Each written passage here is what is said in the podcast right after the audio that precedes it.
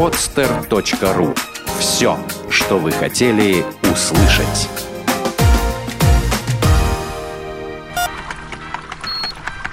Программа с точки зрения науки. Взгляд из лаборатории. Крысиная телепатия. Грызунов научили читать мысли. О том, что общаться посредством одних лишь мыслей, людям пока остается лишь мечтать. А вот крысы, между прочим, уже начали постигать основы телепатии. Грызуны, находясь на значительном расстоянии, получают друг от друга различные информационные сигналы и успешно используют их в своей деятельности. Конечно, такие удивительные способности животные развили не самостоятельно, а в ходе эксперимента, который провели американские ученые.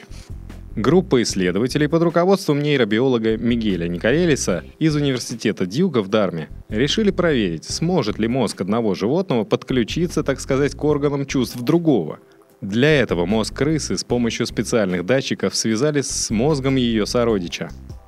Получилось что-то вроде биологической локальной сети.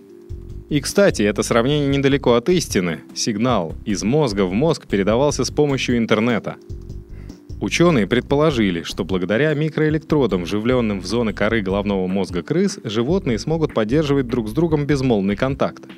Как показал эксперимент, так и вышло.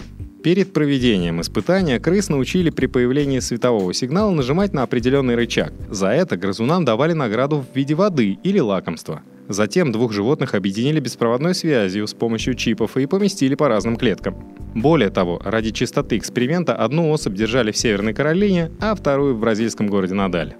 Животных разделяли тысячи километров, однако выяснилось, расстояние настоящим телепатам не помеха. Суть опыта состояла в следующем. Чтобы добыть воды, крысам нужно было нажать определенный рычаг, на котором загоралась лампочка.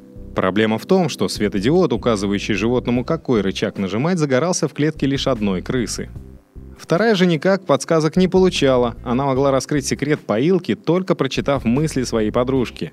И ей это практически всегда удавалось. Информация, которая поступала в мозг одного грызуна, тут же передавалась другому.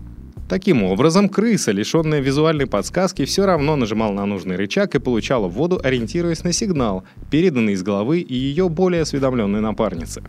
Ученые назвали созданную ими биологическую систему межмозговым интерфейсом. Мигель Николелис и его коллеги в дальнейшем планируют увеличить количество участников эксперимента и создать более расширенную органическую нейросеть.